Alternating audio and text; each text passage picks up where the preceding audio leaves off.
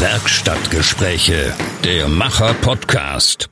In Berlin, relativ um die Ecke von da, wo ich wohne, deshalb musste ich diesmal nicht so weit fahren, treffe ich auf zwei Maker? Wie würde man euch nennen? Ach, das, was du sagst. Ihr baut Sachen. Ähm, sie heißen Johannes Heeremann und Felix Stegmann. Guten Tag, guten Tag. Guten Tag. Guten Tag. Und ihr baut, na, fangen wir so rum an. Ich bin hier, weil ihr ein Floß gebaut habt, aber das ist nicht das einzige Projekt, das ihr irgendwie macht. Fangen wir aber trotzdem mit dem Floß an. Was ist das für ein Floß? Es heißt Pantarei. Genau.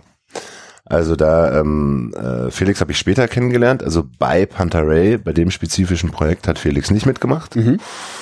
Ähm, aber ähm, das heißt ja nichts. Ähm, Pantarei ist, soll ich ein bisschen erzählen? Ja, was, was ist das für ein Floß?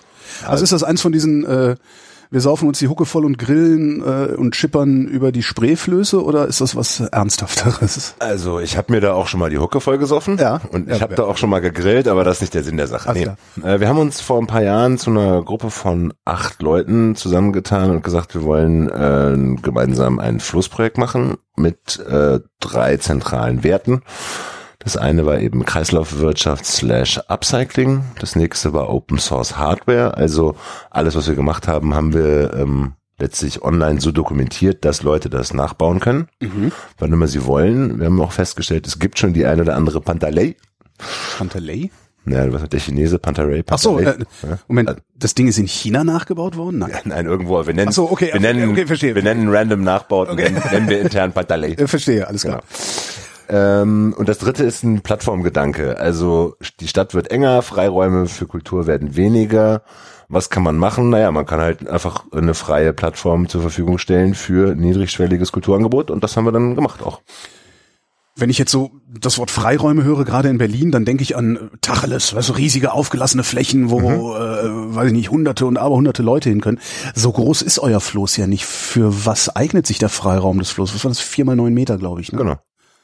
Naja, also es reicht ja als Bühne, ne? Du kannst ja am Ufer anlegen und äh, die Leute sitzen am Ufer. Wir machen das oft im Sommer am Dreiländereck äh, in Kreuzberg, am Landwehrkanal. Und mittlerweile sind wir auch äh, organisiert in der Spreepublik, also dem Zusammenschluss der äh, nicht kommerziell aktiven Flöße und Boote. Und da bauen wir teilweise ganze Insellandschaften. Da sind dann 20 Boote auf dem Haufen und eins ist die Bühne und drumherum sitzen lauter Leute und gucken sich Theater, Lesungen, Musik, whatever an. Wo in Berlin könnt ihr sowas machen? Ja, wie jetzt? Auf dem Wasser? Ja, das ist schon klar auf dem Wasser, aber äh, vermutlich ja nicht irgendwo vor hier der Mehrzweckhalle am Ostbahnhof, oder? Nö, die Mehrzweckhalle am Ostbahnhof wahrscheinlich nicht, nee. Ähm, prinzipiell ähm, immer außerhalb des Fahrwassers. Du hast ja immer ein Fahrwasser, das ist wie eine Straße. Ja. Und außerhalb des Fahrwassers kannst du ankern. Und da beschwert sich auch keiner. Aber ich, ich habe gerade natürlich im Hinterkopf so die Rummelsburger Bucht und äh, Ja, da sind wir ja die auch. Boote da.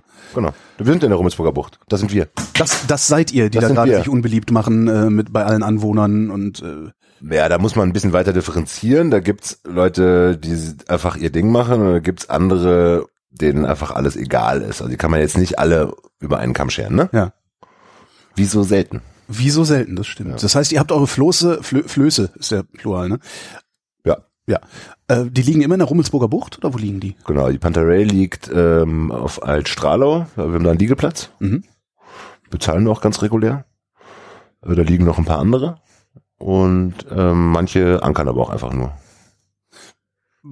Ist da immer Betrieb drauf die ganze Zeit oder liegen die da rum, bis das Wetter wieder besser ist und ihr dann irgendwie Das ist von Floß zu Floß verschieden. Die Pantarei ist über den Winter in der Werft in Spandau. Mhm. Die holen wir aus dem Wasser raus. Das liegt unter anderem daran, dass wir eckige Schwimmkörper gebaut haben. Das hat gewisse aquadynamische Vorteile. Ist aber, wenn es einfriert, blöd, weil natürlich äh, die Schwimmkörper zusammengedrückt werden. Während wenn du runde Schwimmkörper baust, dann drückt das Eis das Boot raus. Ja. So, heißt eckige Schwimmkörper bei Eispotenzial nicht so eine gute Idee. Gut, das wissen wir jetzt. Welche akkadynamischen Vorteile hat denn äh, ein eckiger Schwimmkörper? Naja, du hast dadurch, dass du einen, ähm, einen flachen, flachen Rumpf hast, Ja. der breiter ist, hast du wohl bessere Eigenschaften. Aber da ist wahrscheinlich, wenn es um die ganz nerdy Details geht, ich weiß nur, dass das so ist. Felix, weißt du, warum das so ist? Genau, du wurdest mir als Bootsbauer vorgestellt. Das ist einfacher zu konstruieren. Nee, nee, nee, nee, nee, Denk dir doch bitte mal irgendwas Also ich weiß nicht, von der. Fortbewegung kann ich mir nicht vorstellen, was für Vorteile mit sich bringt, wenn du jetzt einen eckigen Schwimmkörper hast. Na gut, du brauchst, du, du willst ja, Höherer Widerstand. Naja, also ich meine, also ich habe damals mit lauter Bootsbauern an der TU gesprochen und irgendwie sonst irgendwelchen Bootsbauern und hatte mich eigentlich für die Runden ausgesprochen und dann kamen aber eben relativ überzeugende Kommentare, das hätte irgendwelche Vorteile im Sinne von Schlag mich tot. Also bei der Gleitfahrt, ne, also wenn das Boot wie so bei so einem Wasserski sich aus dem Boot sich aus dem Wasser hebt. Katamaran mit eckigen Schwimmern auf Gleitfahrt? Nee, Nein, eben nicht. Okay. Eben nicht, aber es ist ich geil aber Himmel. cool ne? gefunden. Also, Ganzer Himmel, ja. ähm, da macht es auf jeden Fall dann, also wenn man auf Gleitfahrt geht, macht das Sinn, aber in unserem Fall ist es ähm, sekundär. Also ich muss gestehen, ähm, ich weiß, dass ich nichts weiß, Okay. ähm, aber ich bin mir ganz sicher, dass mir das damals jemand erzählt hat. Zurück zum kulturellen, zurück zum kulturellen Freiraum. Äh, Was macht ihr da für Kultur auf diesem Boot? Das ist ja dann doch begrenzt. Oh, klar, man kann irgendwie eine, eine Band hinstellen, die spielt. Genau. Äh, Wir hatten letztes Jahr hatten wir eben Lesungen, Mhm. wir hatten Theater, wir hatten Varieté, wir hatten so eine Tanzperformance von ganz abgefahren. Da tauchte plötzlich eine ex-russisches Staatsballett-Künstlerin auf, die mal was ausprobieren wollte. Ich, Klar, mach. Ja. Genau, sowas. Also alles Mögliche. Ähm, Es gibt Leute, die machen Kino, es gibt Leute, die machen Demos. Wir sind auch vor zwei Jahren mal alle zusammen ähm, von Reichstag gefahren und haben ähm, sind mit der kompletten Republik-Flotte in die Innenstadt bei der ähm, AfD-Wegbassen-Demo, falls dich daran erinnerst. Ja. Wie seid ihr denn durch die Schleuse gekommen? Mit der Schleuse? Ich meine, also ich, ich kenne, also ich, ich fahre manchmal mit so gemieteten Sportbooten hier rum Mhm. und wenn man keinen Funk hat, darf man durch die Schleuse nicht. Also darf man nicht in die Innenstadt. Habt ihr Funk? Also erstens abends nach sieben darfst du Ach, und am Wochenende muss ich die Dinger dann immer schon wieder am Müggelsee Genau. abgegeben und haben. am Wochenende darfst du auch ohne Funk. ah. Genau. Und wenn du eine Demo anmeldest, darfst du immer, weil da ist ja die Polizei dabei und ähm, ist ja Meinungsfreiheit. Also wenn du eine Veranstaltung auf dem Wasser machen willst und dir fehlen Papiere, einfach eine Demo anmelden, dann kannst du machen, was du willst. Habt ihr da Strom drauf und sowas? Also eine Solaranlage, äh, Batterien. Wir haben auch ein paar mittlerweile ähm, paar technisch sehr versierte ähm, ja, Crewmitglieder, die da irgendwelche Batterietechnik sich selber ausgedacht haben. Da habe ich aber keine Ahnung von. Ähm, irgendwelche Regelungstechnik, Technik, schlag mich tot. Wir haben auch drei Leute vom Hasso-Plattner-Institut dabei, ne? Also das ist High-End, High-End-Tech. Okay. Wie treibt ihr an? Auch elektrisch? Leider noch nicht, sind wir dran. Das Problem ist, ähm, ähm, also Preis ist jetzt erstmal nicht das Thema, das kriegst du auch irgendwie gesponsert natürlich, aber Gewicht, ne? Also musst du, um eine gewisse Reichweite zu haben, musst du ziemlich viel Akkus draufpacken und das ist halt mit dem Auftrieb auf Booten ein bisschen schwierig so. Mhm. So, ihr hattet die Idee, ihr wolltet äh, einen, euch einen eigenen Freiraum schaffen letztendlich, der euch auch nicht weggentrifiziert werden kann. Ähm, Wie habt ihr das finanziert, das Boot? Ist das Crowdfunding. nur Crowdfunding? Was hat's gekostet? Ähm, keine, also sehr viel Hilfe, sehr viel Spenden, 90 Prozent des Materials äh, netterweise von den Schrottplätzen von Alba gekriegt. Keine einzige Stunde irgendwie jemals in Rechnung gestellt. Mhm. 16.000 Euro. Wie viele Arbeitsstunden stecken da drin? Habt ihr irgendwo Buch geführt? Ich würde sagen, bei mir drei Monate Vollzeit. Auf welche Weise sorgst du für deinen Lebensunterhalt? Damals habe ich promoviert und hatte Oh, ein Stipendium. Schwein gehabt. Haben wir aber damals alle, die meisten von uns, ne? Sechs Ja. von acht Leuten haben promoviert.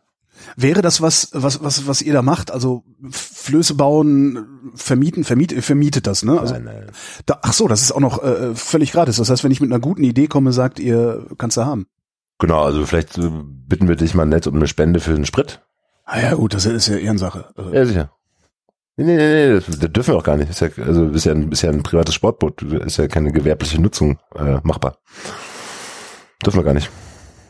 Was müsstest du denn machen, um daraus ein Business zu machen? Also, weil von irgendwas will man ja leben. Ach so, ka- so Und das ist, habe ich mir überlegt, habe ich mich dagegen entschieden. Ähm, du brauchst letztlich ein CE-zertifiziertes Schwimmkörpersystem. Das kriegst du fertig abgenommen, sehr günstig aus Polen. mhm. Ähm, du brauchst eine andere Zulassung und ich glaube, du hast noch ein paar Zusatzauflagen wie halt noch mehr Schwimmwesten und noch doppelt so viel Feuerlöscher und ähm, dann gibt's irgendwie äh, Zustiege Ne? Also sozusagen ein gewerblicher Zustieg zum Boot, der muss halt über einen abgenommenen Anleger sein. Die kriegst du nicht, weil die dummerweise für ein Appel und ein Ei bei nach der Wende an die Weiße Flotte gegangen sind. Aha. Wenn du da anlegen willst, wird's richtig teuer. Also ähm, gewerblich das machen ist nicht so ganz einfach. Außerdem wäre dann, klingt jedenfalls so zumindest schon mal beim Schwimmkörper die ganze Upcycling-Idee im Arsch, ne? Aber Aluminium ist ja ein sehr langlebiges, ähm, also wenn er aus Aluminium ist, dann ist er sehr langlebig, kann weiterverwertet werden. Das ist zwar sehr aufwendig, aber Es, also ja, aber gleichzeitig hast du beim Aluminium das Problem halt der Herstellung. Ne? Das ist von der Energiebilanz jetzt Ja, nicht so stimmt. Geil. miserabel. Genau, miserabel. Genau. Also Jetzt wäre die Frage, ne? Ist es miserabler, als immer wieder einen Holzschwimmkörper aufzuarbeiten? Eben das durch die Langlebigkeit weiß ich aber nicht. Ich habe mich, also ich weiß, dass es energetisch sehr aufwendig ist, Ja. aber wenn es dann dafür enorm lang hält, wird es vielleicht Sinn machen. Also nicht unbedingt in der Kaffeemaschine verbraucht wird. genau. Bauen wir mal ein Floß. Wie habt ihr angefangen? So wie man alles anfängt, von dem man keine Ahnung hat. ähm, Falsch rum. Google reinnörden, alle gucken, wer hat sowas schon mal gemacht, mit allen Leuten reden. Aber ich habe mir damals dann äh, Kontakte zu Alba und BSR, Materialmafia, Kunststoffe erlabert. Ein paar Leute hatten- Materialmafia? Kennst du nicht? Nee. Simone, Materialmafia? Nee. Sehr gutes empfehlenswert. Ja. Cooles gutes Projekt. Äh, Alba und BSR sind hier die äh, äh, Entsorgungsunternehmen. Genau. Wie reagieren die, wenn du da hingehst und sagst, hey, habt ihr ein paar irgendwie, was weiß ich, äh, Also BSR, die machen, Infusionsplatten? nee, BSR muss man sagen, die machen bla bla und kloppen schöne Sprüche auf ihre Mülleimer, aber da geht gar nichts. mhm. Nichts, null.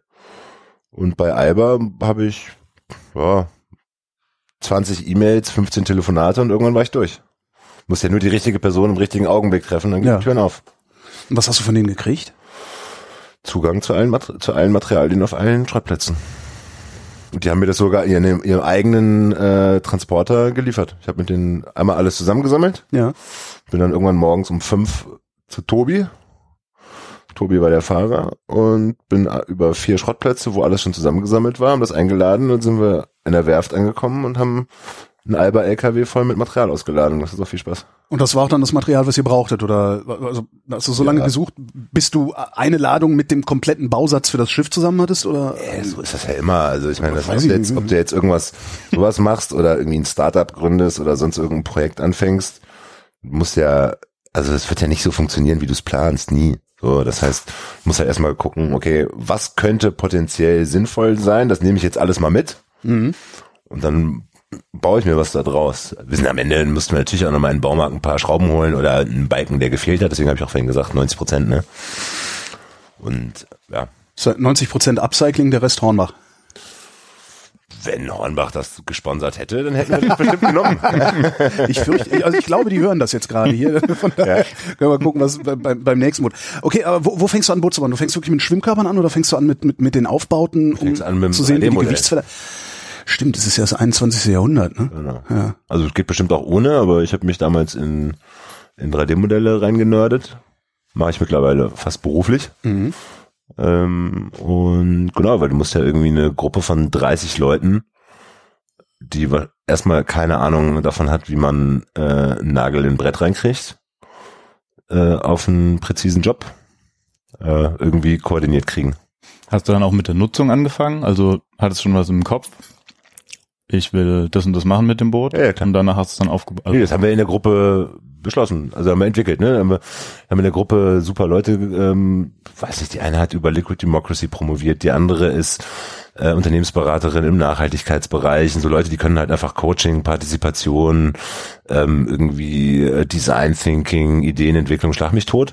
Haben wir tatsächlich in der kompletten Gruppe einfach eine Vision entwickelt und formuliert und ähm, was muss es werden und leisten und daraufhin auf dieser Basis haben wir dann Baupläne gemacht. Und wie lange hat's gebraucht von der ersten Idee bis zum fertigen Boot? Ja, ist die Frage. Die erste Idee hatte Julia. Ähm, Also erste Idee im Sinne von, wir machen das jetzt. Also jetzt nicht, äh, also ein Boot bauen und zwei Bier noch. Also das, die Ach so. Idee meine ich jetzt nicht. ach so, ja, ja, okay. Also nee, wir haben angefangen mit einem, mit einem, äh, mit einem, wir haben es genannt, ich glaube ein Visionswochenende. Mhm. Ähm, und das war, glaube ich, im November 2014 oder was. Dann haben wir es, glaube ich, im Mai oder Juni fertig gehabt. Juni, glaube ich. Also November, Dezember, Januar, Februar, März, April, Mai. Oh, ein halbes Jahr so. Ja. Und reine Bauzeit war wie lang? Ja, eine Woche richtig durch, jeden Tag 14 Stunden und dann nochmal vier Wochenenden hinterher. Wie baut man so einen Schwimmkörper? Aber ich habe ja, also ich würde halt tatsächlich dann irgendwo hingehen und mir so ein Ding kaufen und da irgendwie was draufflanschen. Ähm, wie baut man so einen Schwimmkörper? Wie dichtet man den überhaupt ab? Weil das ist ja aus Holz jetzt vermute ich mal, ne? Es gibt verschiedene Varianten. Also, die, ähm, Einfach eine Kiste, Kiste zusammengenagelt. da kommen wir gleich noch zu. Äh, Kisten kommen wir nachher noch zu. Ja, ja, Kommen wir später Ja, kommen wir später. Ähm, also es gibt verschiedene Varianten. Also die ganz Oldschool-Variante ist, ähm, dass du, ähm, sagen wir mal, mit Holz baust, musst du das richtige Holz nehmen und dann äh, so Lappen in die Ritzen tust und die, das wässerst du dann extra. Ja. Dann quellen die Lappen auf. Ja, und damit, damit du kannst hinterher das Wasser auspumpen und dann ist das dicht. Wie das noch im Detail funktioniert, kann der Felix bestimmt super elaborieren. Was wir gemacht haben und was man heutzutage macht, ist letztlich irgendeine rotzige Kiste bauen und dann ähm, mit Glasfaser und Epoxidharz drüber. Das ist aber nicht nach- nachhaltig. Genau, hatten wir eine sehr große Diskussion damals, ähm, in der ich leider verloren habe, denn es gibt mittlerweile gibt es äh, Hanfmatten. Ne? Also Hanf ist ja ein super Ja, ja. super Baustoff. Das ist so Hexenwerk, ja. Mhm. Genau, ähm, gibt es und und Epoxidharz ist ähm, ist ja dummerweise auch erdölbasiert, ne? Äh, gibt es Alternativen mit Rapsöl? Da ist nur ganz bisschen ähm, die, ähm, Epoxid drin. Und da haben wir damals, habe ich, habe ich das schon recherchiert, habe geguckt, ob es irgendwelche Hersteller gibt, die das irgendwie als Showcase-Projekt haben wollen und ähm, habe auch welche gefunden. Das war aber vergleichsweise teuer, wenn man es bezahlt hätte. Und dann habe ich jemanden drauf angesetzt, der das doch bitte nochmal ein paar Tage Arbeit reinstecken sollte, nochmal alle Hersteller abtelefonieren und volllabern und so. Und dann kam aber die Entscheidung, ähm, gibt es keine Erfahrungswerte mit, wir wollen nichts bauen, was untergeht, also nehmen wir das, gehen wir kein Risiko ein, nehmen das, was schon immer funktioniert hat und haben Glasfaser und Epoxidharz genommen. Wie viel Prozent der Pantarei sind nicht nachhaltig? Könntest du das beziffern? Also wenn du sagst, Teile des Rumpfs sind das halt nicht, Teile Ja, des Rumpfs sind also kein, wir erst mal oder, oder sagen wir, was Nachhal- heißt nachhaltig, na- nachhaltig nachhaltig, Upcycling? Also sagen wir mal, nennen, äh, subsumieren wir es unter gut. 100 Prozent. Vor allen Dingen langfristig, je mehr Gutes damit gemacht wird. genau. Ähm, Ja, also ich würde sagen, 90 Prozent sind, wir haben es mal durchgeguckt, und Ja. 90 Prozent sind tatsächlich abgecycelt. Kann sagen, so 10 Prozent. Und das ist auch, wenn du dir anguckst, das ist eigentlich nicht vermeidbar. Denn ein Problem mit dem Upcycling ist ja immer, wenn du ab auf einem gewissen Level bauen willst, ne, ja. dann, ähm, dann musst du ja eine spezifizierte Menge, Stückzahl, Qualität, Beschaffenheit zu einem Zeitpunkt deiner Wahl an einem Ort deiner Wahl haben. Das kriegst du mit Upcycling nicht hin. Das kriegst du letztlich nur durch die Kombination mit Neuware hin. Also wenn ich jetzt, ich habe mir überlegt, mir mal so ein äh, Upcycling-Business aufzumachen, wo ich letztlich mit mit Gebrauchtware beliefere. Und da brauchst du auf jeden Fall eine Schnittstelle zu Neuware. Also du bestellst was bei mir und sagst, ich hätte gerne 100 Balken, morgen 10 Uhr. Ja, Sag ich, nö, läuft nicht. Okay, in einer Woche sag ich. Okay, so. okay. Ähm, dann werd ich für dich, wenn, wenn ich dir jetzt sage, guck mal, ja, ja, 90 kann ich dir liefern, Rest musst du dir im Baumarkt holen, bei Hornbach, ja. ähm, dann sagst du, boah, nee, muss mich ja um zwei Sachen kümmern. Oder im schlimmsten Fall sage ich dir so, mal gucken, wie viel ich liefern kann, den Rest musst du halt bei Hornbach holen. Sagst du dir als Profi wahrscheinlich so, Nee. nee, was soll das? Dann kann ich auch gleich zu Hornbach gehen. So. Was du also tun müsstest, um es professionell zu machen, wäre, ja, du kriegst auf jeden Fall deine 100 Balken und ich kümmere mich darum, dass so viel wie möglich gebraucht ist. Den Rest stocke ich automatisch auf und du kriegst dann, wann die haben mit seine 100 Balken. Ja. Das brauchst du im Upcycling. Macht aber noch keiner und ähm, wird, stimmt, du eins meiner, wird eins meiner nächsten Projekte. Okay. Du, du, du hast ja selbst bei sowas, gibt's ja öfter mal so Fließjacken aus äh, PET-Flaschen. Genau. Da ist der Reißverschluss auch Neuware. Ja, ja, klar. ja, ja, ja stimmt, das ist eigentlich wenig Chance. Was ist, was ist das richtige Holz für so ein Boot? Hm. Es werden oft oder wurden oft Tropenhölzer verwendet, also Hölzer mit einer hohen Dichte eben. Ähm, und einem Bisschen Moral, moralisches. Ja. äh, Dilemma jetzt, ne? Sollte auf gar keinen Fall mehr verwendet werden. Es Mhm. gibt ja auch diverse Embargos, vor allem was Teak angeht. Also wenn man sich Madagaskar anschaut, Mhm. geht absolut nicht. Und ansonsten wurde aber auch alles Mögliche verwendet. Also hier die Kaffenkahne früher hier in Berlin wurden teilweise auch aus Kiefer-Fichte gebaut. Die Waskahne? Kaffenkahne. Kaffee. Damit wurde die Kohle nach Berlin ah, reingetradelt. okay, Genau, im Technikmuseum steht einer. okay. Noch ganz gut erhalten auf jeden Fall. Ja. Aber wenn die das dann aus einem, aus, aus sowas wie Kiefer oder Fichte bauen, das ist ja jetzt, ich glaube, das Gegenteil von ölhaltigem Holz. Richtig, ist nicht allzu langlebig dann. Wollte grad Das sagen. wurde dann halt entsprechend behandelt. Okay, ich wollte gerade fragen, kann kann man Holz nachölen? Also kann man dafür sorgen, dass ein, eine Planke durchgeölt ist dann? Oder muss man die anstreichen von? Was meinst du mit durchgeölt? Naja, also ein, ein ölhaltiges Holz, also wenn ich jetzt, ich habe jetzt die naive Vorstellung, ich lege halt jetzt meine Fichtenplanke in ein Ölbad und dann ist das auch ein ölhaltiges Holz und bleibt ein ölhaltiges Holz. Modi funktioniert. Möglichkeiten zu modifizieren, thermisch zum Beispiel oder eben auch mit Imprägnationsverfahren. Und Genau, Teere. wird dann unter Druck ähm, zum Beispiel Öl in die Zellen gepresst oder Paraffine, was dann wieder auch nicht so gut ist. Gibt's aber Canauba, Aha. was dann schon wieder besser ist, ist aber dann auch wieder ein Palmöl. Also You can't win. das ist, das ist eine Arbeit, sagen wir so. Aber da würde man dann heute, ich würde ein thermisch modifiziertes Holz nehmen. Das klingt so, als wäre das ein sehr teures Holz. Ist teurer, ähm, verliert bisschen an mechanischen Eigenschaften, erhält aber eine höhere Langlebigkeit im Außenbereich. Und welche mechanischen Eigenschaften verliert es? Steifigkeit zum Beispiel. Also es kann dann hat nicht mehr so Größe. Klar, wird weich, Lasten. weil, es ja Genau. feucht. Ja. Die, äh, dieses You can't win, was ich gerade gesagt Mhm. habe, ähm, wenn ihr so guckt über die Jahre, wird's eigentlich besser? Was? Mir fehlt immer noch das Wort, ähm, gut zur Umwelt zu sein. Wird es einfacher? Wird es, weißt du, also, ne, du hast ja Naja. das Problem, du kannst keinen Teak nehmen, du kannst kein Palmöl nehmen. Also wenn, wenn wir jetzt mal 100% moralisch rein sein wollten, ähm, ist es heutzutage leichter, ja, nachhaltige Dinge zu bauen, als es das vielleicht vor 10 oder 20 Jahren oder vielleicht auch vor fünf Also, Jahren, als sie kann ich dir was angefangen zu haben? sagen. Ich habe im Teambuilding-Bereich Ja. vor drei Jahren ein Projekt gemacht mit einem namhaften Unternehmen, das sich stark profiliert als sustainable Ja. und öko und vegan und schlag mich tot. Und die sagten, das wäre doch schön, wenn wir dieses Projekt auch als Upcycling machen können. Da habe ich gesagt, können wir sehr gerne machen, wollen wir sogar, ist aber teurer. Wie? Also, naja, Prozesse, bis ich die Sachen habe, ähm, Planung wird komplexer. Upcycling ist teurer als mit Neuware. So. Ja, nee, dann nicht. So. Das ist eigentlich schon der erste Fehler, dass Upcycling teurer ist als Neuware. Ne? Naja, aber das kann, kann ich ja total, ist ja total. Also Masse, ja, ja klar. Bitte? Masse, alleine Masse macht Ja, nee, aber ne? Prozesse. Also guck mal, du hast ja, wenn ich jetzt, guck mal, wenn ich jetzt, das könnten wir tatsächlich machen, wenn ich jetzt eine Bestellung bei meinem Holzhändler aufgebe, Mhm. ist das morgen um 10 Uhr hier, Mhm. fertig. Habe ich einen Prozess, eine Mhm. Rechnung komplett digitalisiert, habe ich kein Pain mit. Wenn ich das gleiche bis morgen haben will, dann sitze ich fünf Stunden im LKW, bis die Sache zusammengesucht habe. Es ist nicht das Material, das teurer ist, sondern die Prozesse drumherum. Ne? Mhm. Das heißt, eine große Herausforderung, die wir haben, und das werde ich nach dem Kistenprojekt und dem ganzen Gewicht das auch nochmal angehen, ist, wie muss ich Prozesse aufsetzen, damit Upcycling nicht teurer ist? Spontan würde ich sagen, you can't win. Also, Doch, geht Ja, immer. das geht? Wo ein Wille, dann Weg, immer. wie geht das? Das muss ich halt Ich kann auch jetzt nicht meine. Geschäftsideen alle verraten hier. das? Ich schneid's raus. Ne? Ähm, Naja, die Prozesse, die wir jetzt haben, waren ja auch nicht immer einfach und günstig, bis sie dann mal da waren und angewendet wurden. Stimmt, wobei ein ein Upcycling-Prozess, der braucht halt Zeit, wie du schon sagtest. Das heißt, du musst äh, mindestens, was, was halt super wäre, wäre, wenn du so eine Art perfekten Markt für gebrauchte Sachen hättest, dass du tatsächlich zentral nachgucken kannst, wo kriege ich denn meine 100 Bretter her? Genau. Und dann brauchst du aber immer noch fünf Leute, die das machen. Also, was du, also eine Sache, die du, glaube ich, brauchst, Arbeit der ist, Zukunft, ne? ist eine Standardisierung, zum Ja. Beispiel.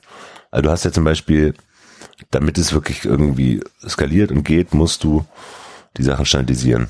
Das ist das eine. Und das andere ist, du musst viel, viel, viel früher an die Sachen ran. Also zum Beispiel, eine Sache, die im Mülleimer liegt oder im Container liegt, ist schon zu spät. Ist schon zu spät. Vergiss es. In dem Augenblick, wo Sachen im Mülleimer sind, ist es zu spät. So.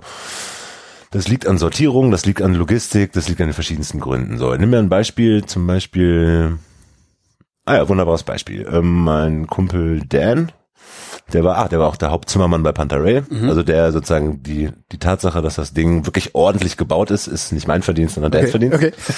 Ähm, Und der hat mir erzählt, und das habe ich dann überprüft, das stimmt tatsächlich, wenn die ein neues Dach machen beim Haus, ne, irgendwie, keine Ahnung, Gauben einbauen, da wird irgendwie frisch gemacht, dann werden, und ich meine, du weißt, was so Dachbalken, das sind schon ordentliche Dinger, ne? Das sind ja, die halten teilweise hunderte von Jahren so ordentlich. Genau, die. so. Dann werden die irgendwie frisch gemacht und um die abzutransportieren und um sie zu entsorgen, werden die noch auf dem Dach wird ein zehn Meter langer fetter Balken Mit der Kettensäge. mit der Kettensäge klein gemacht, damit er besser in den Container passt. Wo ihr denkt, seid ihr bescheuert? Bin ich mal zu ein paar Bauleitern hingegangen, hab gesagt, so Leute, ruft mich doch vorher an, ich Ja. hol, die, hol das runter, mach das weg. So, ja, dann, das sagen sie alle immer und dann kommen sie nicht. Das Problem will ich nicht an der Backe haben. Das heißt, man müsste eigentlich, sagen wir mal, einen Entsorgungsdienst haben, der einfach früher als beim Container ansetzt. Ne? Ja. wenn du dir auch anguckst, Entsorgung, ja, Schon, ich wollte gerade sagen, Die Sorge falsch, nehmen. ist der falsche Begriff gerade, oder? Ach so, die Sorge nehmen. Ja. die Sorge nehmen. Entsorgung heißt nicht wegschmeißen. Entsorgung heißt, okay, ich löse das Problem. Ja. Das heißt, du bräuchtest irgendeine Mechanik, äh, eine App letztlich, in die ich reinschreibe, ich will meine alten Regale nicht mehr haben, das sind äh, Holz so und so und so. Und diese App äh, connectet mich dann mit Leuten wie dir, die sagen, ach Mensch, ich brauche gerade Spanplatten. Genau. Ja. Aber da hast du auch wieder das Problem, du willst ja als Mensch, der etwas entsorgt, ja, der möchte die Sorge nicht mehr so- haben. Die will ich sofort nicht mehr haben. Erstens sofort und zweitens, du willst in einem Schritt, willst du alles los sein. Ja. Na, ich will die neue Und- Waschmaschine und- geliefert, angeschlossen, die alte abgeräumt haben. Genau, und einen Keks dazu, ne? Den gibt's von mir dann, für den Genau. die anschließen. Nee, aber du willst ja, du willst ja sozusagen, wenn du das machst, willst du dir sicher sein, dass dein Problem gelöst ist. Ja. Next, so. Das heißt, da bräuchtest du, habe ich mich auch mal mit befasst, habe ich aber keine Lösung äh, bis jetzt gekriegt, die irgendwie wirtschaftlich funktionieren würde. Du bräuchst so eine Kaskadierung, ja. Also sagen wir mal zum Beispiel, du willst deine Wohnung ausräumen, ja. Ja. So. Und keine Ahnung, du ziehst mit deiner Freundin oder deinem Freund äh, zusammen, jetzt hast du Fernseher doppelt, Sofa doppelt, whatever so, ne? Hat alles einen Wert, aber du hast auch eigentlich keine Zeit, weil du musst dich ja mit so Nasen wie mir unterhalten, um Geld zu verdienen. Ja, ne? beziehungsweise die neue Wohnung auch noch renovieren und äh, Genau. ne? ja. So. Also jetzt willst du dieses einfach loswerden. Super viele Leute in Berlin holen sich eine Robbe, knallen das da rein, fahren zu BSR, danke weg. Für alle, die nicht in Berlin leben, eine Robbe ist ein äh, Miet-LKW der Firma Robben und Wienches. Darum heißen sie Robbe hier. Ja. So. Du kannst aber auch, und das machst du, wenn du die Zeit hast, die Sachen irgendwie alles zusammen auf eBay Kleinanzeigen stellen. Ja. Sagen hier, komm, Selbstabholer. Das Wird wahrscheinlich Preis. passieren. Hm. So. Aber wenn du sagst, Moment mal, aber das hat ja eigentlich noch einen Wert und eigentlich soll das eine sinnvolle Verwendung kriegen, dann würdest du zum Beispiel gucken, weiß ich nicht, irgendwie Bücher gehen zu Momox, alte Technik geht zu, was weiß ich, Rebuy oder was. Da gibt's ja lauter so Gebrauchthändler, so, ne? Das sind dann zehn unterschiedliche Plattformen, wo du es vielleicht los wirst, so. Und dann, wenn das nicht funktioniert, dann kannst du nochmal gucken, ah, vielleicht verschenke ich oder gebe ich für Charity oder was auch immer. Das sind so viele Prozesse, Ja. die du anstoßen müsstest, damit du eine sinnvolle, nachhaltige Lösung hinkriegst, dass du es nicht tun wirst. Ja. Das heißt, von der App, die App, von der du sprichst, ja, Die muss das alles beinhalten. Also die muss eine Kaskadierung haben. Ja. Du haust die Sache rein, dann äh, ich habe hier einen James Bond Film. Will Momox den? Nein. Will den jemand geschenkt Genau. haben? Nein. Will jemand ein Genau. Mobile draus basteln? genau. Ja, verstehe. Convenience wins, sagt man ja. Das heißt, ähm, oder auch Menschen sind faul, ist nun mal so. Ähm, das heißt, du musst eigentlich eine Lösung erarbeiten, wo mit einem Schritt das Problem des Users, Anwenders oder auch des Holgers ja, Ja. gelöst ist. Ist aber technisch schwierig, aber das kommen wir vielleicht vom Thema ab. Das nö, finde ich geil. Geht halt um Upcycling. Das ist ja eigentlich unser Thema, oder? Ja, genau. Also Genau, aber da, da genau. lässt sich kein Geld mit verdienen. Das ist, glaube ich, eher das. Doch, also doch, da ja, lässt- doch, da lässt für, sich Geld mit für, verdienen. für ein, zwei, drei Leute, für ein kleines Startup. Nee, kannst du ja, richtig aber- groß machen, Echt? aber das Problem, kann ich dir sagen, ist ähm, äh, Reengineering. Also mal, du machst ja dann letztlich so eine Meta-Plattform, wo du in andere Plattformen reinfütterst, ne? Ja. So. Wenn du das, damit das funktioniert, musst du in mindestens mal 30 andere Plattformen reinfüttern. Mhm. So. Das heißt, die müssen alle eine ordentliche API haben. Äh, Das haben die die auch. Das Problem ist, die sagen dir aber alle nicht Bescheid, wenn du irgendwas ändert. Das heißt, du bist Ja. die ganze Zeit am Reengineeren. Ja. Das muss die ganze Zeit nacharbeiten und das ist halt teuer, so, ne? So, das heißt, in dem Augenblick, wo, und das wird ja in den nächsten Jahren kommen, wo es Lösungen gibt, wo dieses ständige Reengineering von Schnittstellen nicht mehr nötig ist, wo eine Schnittstelle sich automatisch updatet, da gehe ich da rein, da will ich das machen auf jeden Fall. Ja. Aber es ist ein geiles, das ist halt die seltene Gelegenheit, mit was extrem Sinnvollem extrem viel Geld zu verdienen.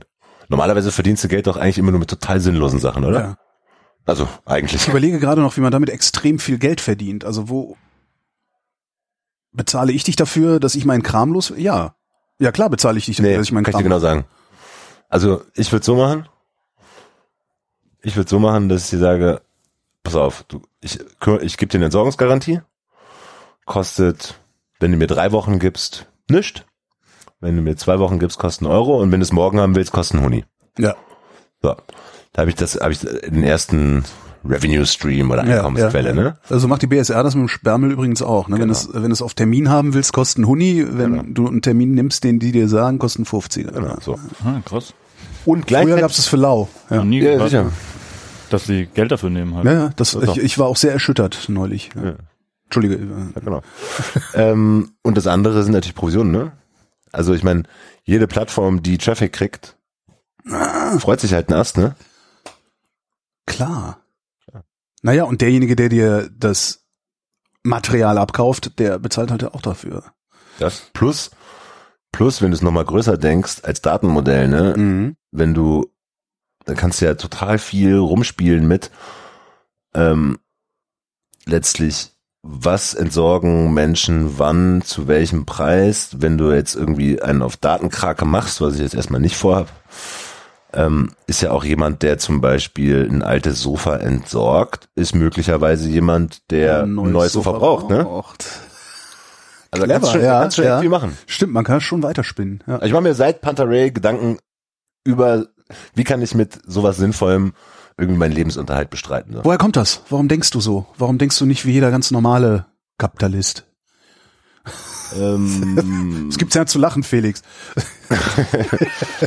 ähm, Wo bist du auf die schiefe Bahn geraten? Judas. ähm, also ich habe schon mit sieben Leute gesehen, da habe ich in so einem, in so einem Stadtdorf in Köln gewohnt.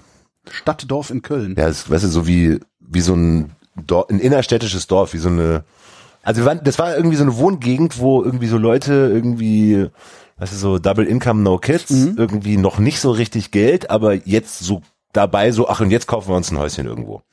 Das sind Leute, die schmeißen einmal alles weg und kaufen sich alles neu. Damals, heutzutage nicht mehr ganz so, ne? Ey, da stand neben der Müllhalme Plattensammlung, äh, Staubsauger, Lampen, Damals whatever. gab's auch noch diesen klassischen Sperrmüll, der einmal im Monat rumgefahren ist, wo alles draußen stand und man dann stöbern gehen konnte und so. Ich habe den Keller vollgepackt mit dem Zeugs. Ja. Bei einem, mit sieben Jahren meiner Mutter gesagt so, Mutter, wir gehen auf den Flohmarkt. So, Mutter hat gesagt, finde ich gut. Weil die auch so ein alter äh, Trickser ist. Was kann man damit noch machen? Wegschmeißen muss man ja nicht so. Also typisch Nachkriegsgeneration, ne? Und äh, hat mich dabei sehr unterstützt. So. Also ich habe mit sieben schon so Sachen gemacht. Aber wenn du jetzt mal andersrum noch zurück zu der Frage, wann ich vom Weg abgekommen bin. Ich habe über Entscheidungen promoviert. Ja. So, in Psychologie, Neurowissenschaften. Ich habe mir also schon lange Gedanken gemacht darüber, okay, wie funktioniert das eigentlich? So. Und bin, Wie funktioniert was genau eigentlich? Entscheidung. wie treffen Menschen Entscheidungen? Okay. Alleine, in Gruppen, äh, in welchem Setting? Ne? Und dazu über Überzeugungen. Also wie hängen Entscheidungen und Überzeugungen zusammen? So, super spannendes Thema. Absolut. So. Und ähm, die Frage, die ich, die sich mir, ich habe immer mich irgendwie dafür interessiert, so wie kann ich denn Dinge zweckentfremden, Tricks finden, Kombinationen und so. Und dann ist mir eben in diesem Pantarei-Projekt ist mir aufgefallen, okay, Moment mal, die Leute denken nicht darüber nach, denn also Entsorgung bedeutet, okay, ich will jetzt den neuen Fancy Shit machen, aber das andere, das, das will ich weg, weg. Das stört dabei. Das stört, genau so.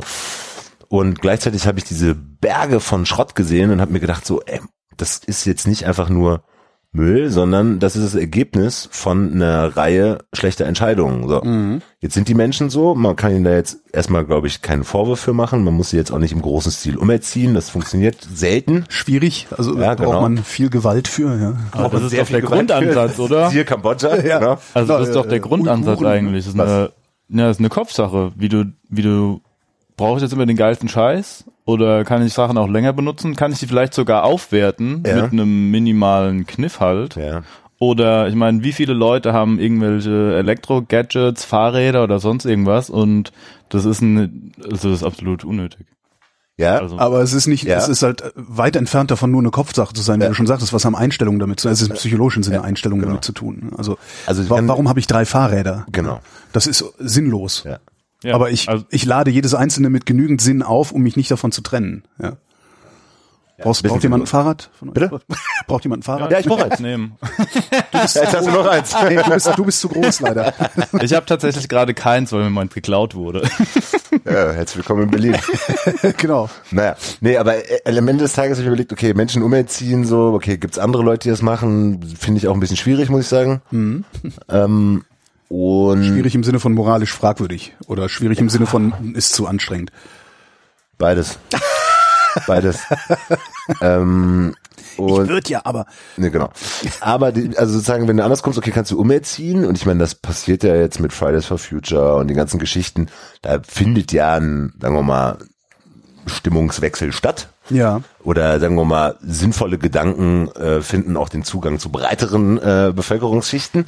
Aber letztlich ist doch viel, also finde ich sozusagen, wenn du wirklich was ändern willst und irgendwie dazu, dazu beitragen, dass die Welt nicht komplett vollgemüllt wird, dann ist doch die Frage, was muss sich an Kontexten und Prozessen ändern, damit Menschen sich automatisch sinnvoller verhalten. Das nennt sich, kennst du den Begriff Nudge? ja, Genau, Nudge letztlich. Hm? Genau so. in die richtige Richtung stupsen oder Genau. in eine Richtung stupsen. Ob die richtig ist, ist ja dann wieder die Genau, so. Diskussionssache. Ähm, also einmal Nudge, aber und dazu eben aber auch einfach sozusagen, warum verhalten die sich so? An welcher Stelle muss ich ansetzen, damit das, was nicht passieren soll, nicht passiert? Also zum Beispiel jetzt auch, also kommen wir später nochmal zu, zu diesen ganzen ähm, Mitfertigung aus Produktionsabfällen, so, ne? Ähm, da ist ja auch letztes Ergebnis von, okay, wo muss ich eigentlich ansetzen, damit der Schrott nicht auf dem Müllplatz landet? Ah, okay, ich muss schon in der Produktion ansetzen. Ja. Möglichst wenig Abschnitt, also möglichst wenig, äh, äh, wie nennt man das? Abschnitt? Nee, wie nennt man Verschnitt. das? Verschnitt nennt man das. genau. Möglichst wenig Verschnitt produzieren, ja. Genau. Aber es ist in der Industrie, sind's im Durchschnitt 25 Prozent, ne? Also kannst du überlegen, stell dir mal so einen wunderschönen Regenwald vor. 25 Prozent? Ich habe mit den Betrieben gesprochen, die haben 30 Prozent Verschnitt. Das ist wie beim Plätzchenbacken. Hast du dir mein, mein Video angeguckt? Übers Plätzchenbacken jetzt nicht, nee. Doch, doch, doch, doch. Die, also, Also ich, ich- würde jetzt Plätzchenteig-Logik. Ja, du, du designst deinen Teig natürlich so, dass möglichst wenig Verschnitt hinten, also das, das heißt, Ja, aber der, genau. also du setzt nicht in der Produktion an, sondern du musst ja schon im Design ansetzen. Ja, ja, pass auf, aber zum Beispiel, ich bin jetzt kein Freund von Ikea, ja? Ja. Aber Ikea macht so große Stückzahlen, Ja. dass die sozusagen sagen, okay, wir produzieren einen Schrank, der hat die und die Maße und daraufhin wird sozusagen das, das Teigdesign, wie du es nennst, ne? also sagen wir mal das Format des Inputs der Platte, darauf optimiert. Ikea hat so gut wie gar keinen Verschnitt. Ja. So. Ähm, wenn ich jetzt aber ein normaler Betrieb bin, dann habe ich einen Standard-Input und das ist jetzt, sagen wir mal, im Bereich Multiplex, also Schichtholz, ist das halt eben 250 mal 1,25, das ist ein Standardformat. Und jetzt muss ich in diesen vorgegebenen Input meine Teile reinfitten. Ja. So, und je unregelmäßiger und je größer die einzelnen Teile sind, desto höher die Wahrscheinlichkeit, dass was übrig bleibt. Kennst du vom Plätzchen ausstechen. Ja. So. Und das äh, Problem gehen wir jetzt mit einer anderen Geschäftsidee an. Auftragslage kommt auch noch dazu. Eine Auftragslage. Also wenn die jetzt einen Auftrag haben für, was weiß ich, ein Möbel, dann kommt eine Platte da drauf, da kommen alle Teile raus und da brauchst du aber nur die halbe Platte zum Beispiel für einen Tisch oder was auch immer. Dann ist die andere halbe Platte, liegt da noch, kommt ins Plattenregal oder Es kommt Platten, Was auch das immer. Plattenregal ein Jahr später in den Müll. Genau. zum Beispiel, ja, Und- Einweg. Genau. Oder es wird vielleicht verbrannt, wenn sie irgendwie eine Entsorgungsmöglichkeit haben. Gibt es manchmal. aber auch nicht Thermische Verwertung. Thermische Verwertung heißt das jetzt, wenn schlechte man, wenn, man, wenn man wertvolle Sachen Nee, verfeuert. Ja, genau. Also es ist ja absolutes Downgrading. Ja, also klar. du hast noch was, sieht gut aus, kann was mitmachen. Ah nee, verbrennen wir. Haben wir keine Zeit für. Ja. Müssen wir jetzt weg. Nochmal zurück zum Floß. Eigentlich woll- einfach, einfach über so, so, so ein Floß reden. Also ihr habt, äh, das ist ein Katamaran. Das heißt, ihr habt zwei äh, rechteckige Schwimmkörper gebaut. Nee, die sind schon spitz. Auch. Ach so, ich dachte, die wären komplett. Ich dachte, ihr hättet ja zwei so Kisten reingestellt. Darum Ja, Kisten, gerade so ein, richtig. so Kisten ein sind irritiertes, gut, ja. irritiertes Bild im Kopf. Äh, Spitz. Ähm, naja, du hast also Du hast- es hat einen letztlich wie, so- wie so ein wie so ein Vierkantrohr Ja. und dann vorne eine Spitze dran. ah, okay. Denn auch für alle potenziellen äh, Floßbauer, vor allem in Berlin, bugfreie Schiffe werden prinzipiell nicht zugelassen. Bugfreie Schiffe, Ein also Bug die keine vorne, Spitze haben. Genau. Ja. Das war letztlich eine Regelung, um in Behördendeutsch auszudrücken, wir wollen keine Paletten auf Fässern mehr haben. ja. Wie, wie habt ihr die beiden äh, Schwimmkörper dann verbunden miteinander? Holz, Holz. Mhm. Al- Ist alles Holz äh, an diesem? fast. Okay, mit, äh, beiden Schwimmkörper mit Holz verbunden, äh, darauf dann wahrscheinlich ein, ein, Holzdeck genagelt, Genau. Ja, nicht genagelt, aber ja, sondern geschraubt. geschraubt. Warum nicht genagelt? ähm, weil du hin und wieder mal Wartung hast Mhm. ähm, und die Schraube rauskriegst und den Nagel wieder raus und so. Ist auch wieder ein Reuse-Aspekt. Wir haben tatsächlich Stimmt, Ja. Nagel schmeißt du weg. Ja. ja plus ein Holz, in dem ein Nagel drin steckt. Musst du ja komplett entnageln, bis du es wieder benutzen kannst. Also wir haben damals tatsächlich überlegt, ähm, wie müssen wir das Ding entwerfen, damit es im Sinne von Kreislaufwirtschaft eigentlich jetzt schon mitgedacht ist, was, falls das Boot nicht mehr fährt oder wir es nicht mehr nutzen, sozusagen noch eine weitere Verwendung für alles, was verbaut ist, äh, sein könnte. Stimmt, und ein genageltes Brett nimmst du mit dem Kuhfuß runter und schmeißt es auf, auf, auf die Seite und Genau. ein geschraubtes kannst du rausziehen, musst du weiter geht's. alle Schrauben rausnehmen, ums los. Ja. Könnte auch sein, dass sich die Nägel automatisch entfernen durch Quell- und Schwindprozesse vom Holz. Quell, Geil, Profi dabei zu haben, ne? Das ist großartig. Geil, Profi dabei zu haben. Quell- und Schwindprozesse. Das heißt, das Holz arbeitet natürlich weiter. Ja, normal nimmst du es ja, weiß ich nicht, wo es halt auch herkam. Da lag's, hat vielleicht 18% Holzfeuchte. Mhm. Wenn du auf dem Wasser bist, Das, was er sagt. steigt das natürlich, Holz quillt, dann zieht's dir vielleicht die Nägel raus. Ja. Also da hat Holz echt enorme Kräfte, wird auch öfter mal unterschätzt. Also ich habe es auch schon mitbekommen, dass dann wirklich so Holznägel einfach abgesprengt werden bei einer Bauweise. Das heißt, ihr Bootsbauer benutzt auch lieber Schrauben. Ähm, ja, beziehungsweise wird ja so ein Rumpf eigentlich in erster Linie verklebt. Womit? Leim. Sind wir wieder beim? Epoxidharz? Ah, Epoxidharz. Genau, ja. Das heißt, es gibt keine reinen Holzboote. Da ist auch immer irgendwie so Epoxidharz Doch, doch, mit drin und, und so. Doch, es gibt auch reine Holzboote, aber es ist eben sehr aufwendig, das zu machen. Das ist mit dem Abdichten, Johnny Freund meinte, Kalfatern heißt das. Genau. Ich hab mal irgendwann gelernt. Ich glaube sogar in so einem Donald Duck Buch oder so. Ja, Aber wo du gerade sagtest, Holz arbeitet, ne? Ja. Ähm, noch eine Empfehlung. Ähm, eine rein geschraubte oder genagelte Verbindung wird mit der Zeit schlechter. Eine Holzverbindung, ne? also eine ordentliche Zimmermannsverbindung, Ja. wird über die Zeit dadurch, dass das Holz arbeitet, besser, ne? Weil sich das ineinander eingroovt, sozusagen. Okay. So. Deck. Dazu könnte ich noch mal kurz was sagen. Es gibt ein, äh, ich glaube aus Bremen ist der, ich weiß gar nicht, wie er heißt, der hat so das nennt's Holz 2 2.0 für den Bootsbau quasi so ein modifiziertes Holz, was in Richtung Nachhaltigkeit steuert. Also wieder, wieder, Modifiziertes Frankenholz. wieder, nee, wieder Dr. Holz, Frankenholz. was aber ermöglicht halt diese organischen Formen Mhm. herzustellen. Also, dass du quasi so Rumpfformen hast wie aus dem GFK-Bau, ähm, aber halt Holz. Wie hat er das modifiziert? Das ähm, Verrät er nicht. kann ich dir so genau nicht sagen. Okay. aber ist ein, finde ich, ein sehr guter Weg, weil so seit zwei, drei Jahren ist auch so dieses Denken in ein bisschen in der Bootsindustrie angekommen. Also auf der Metz zum Beispiel, was so eine Bootsmesse ist, gab es dann so ein äh, Forum, was davor war, was sich damit beschäftigt hat, GFK-Boote, Sondermüll. Das also ist, die ist nicht ganzen- recycelbar, oder? GFK? Ist das recycelbar? Das ist ein Sondermüll. Es gibt Möglichkeiten, damit umzugehen. Es gibt so, äh, ich habe mal was gelesen, haben sie dann äh, das zerhäckselt und haben ein Schlauchboot draus gemacht. Sehr aufwendig und hat aber wohl funktioniert. Ähm, es gibt auch eine Studie, in den Niederlanden gibt es um die 6000 Geisterboote, weil die Leute keine Lust haben, das zu entsorgen. Sehr Aha. teuer, legen sie irgendwo hin, ciao.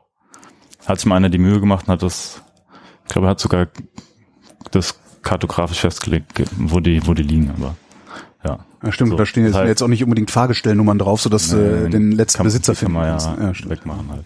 Aber deswegen ist es ja eine, ja, ein spannendes Thema, wichtiges Thema auch. Ich meine, mit Sondermüll auf dem Meer rumfahren, das ist nicht so geil.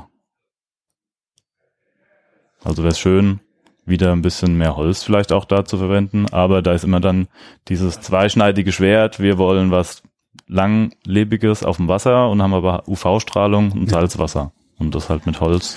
Na und du hast so ja auch, ich würde jetzt auch vermuten, dass du ähm, ich sag mal, so ein Containerschiff, was heute unterwegs ist, aus Holz gar nicht bauen kannst in, in, in solchen Dimensionen, oder? Ist das, Das wäre das statisch überhaupt möglich, sowas aus Holz zu bauen? Da möchte ich mich jetzt nicht zu weit aus dem Fenster rauslehnen, aber ich meine, es gab ja auch früher schon sehr große Holzboote. Die Vasa zum Beispiel. Stockholm. Die ist aber umgekippt sofort. ja, okay, aber es gab das stimmt. Aber auch nur, weil der König wollte sein zweites Kanonendeck und die Konstrukteure haben gesagt, nee, geht nicht. Ja. Und dann ist umgekippt, ja, nach, nicht mal aus dem Hafen rausgekommen. Ja. Aber es gab andere Schiffe aus Holz, die ja auch sehr groß waren. Die Chinesen zum Beispiel, die haben so die Riesendinger gebaut, ne? Aber Riesendinger, Riesendinger im, also chinesische Riesendinger von vor 250 Jahren sind wahrscheinlich gegen so ein Containerschiff, das heute die Weltmeere befährt, doch ein Witz, oder? Ja, aber Also ich meine, die sind doch das ja, aber trotzdem irgendwie 30 mal größer als alles, was Europa hingekriegt hat, ne? So, die Aufbau, also Deck, also Schwimmkörper, Deck. Was steht drauf auf dem Floß? Eine Hütte. Eine extrem elaborierte äh, Kunstform. Nee, eine Hütte, klar. Nein, also, ähm, was das steht drauf, letztlich ähm, eine Art von Bühne, Sonnendeck, ein Innenraum, der wind- und wetterfest ist. Wir haben auf dem Schrottplatz einen alten ähm, Einkaufswagen gefunden und der ist zu einer Schaukel umgebaut jetzt. Wir haben eine Schaukel vorne drauf. Ähm, Also wenn du alte Einkaufswagen brauchst, die stehen bei mir vor der Tür ständig rum, weil irgendeiner zu faul war, die zum hier Discountername einfügen zu. Ja, aber das Problem ist, es wird dann, wenn sie dich erwischen, teuer. Also du musst schon, du musst schon, die musst, die schon, musst schon lieber die vom Schrottplatz Alles nehmen. Ja. Genau, was steht drauf? Also das steht drauf, ähm, Klo haben wir drauf, Trockenklo, so ein, weißt du, kennst du diese Sägespäne-Dinger? Ja.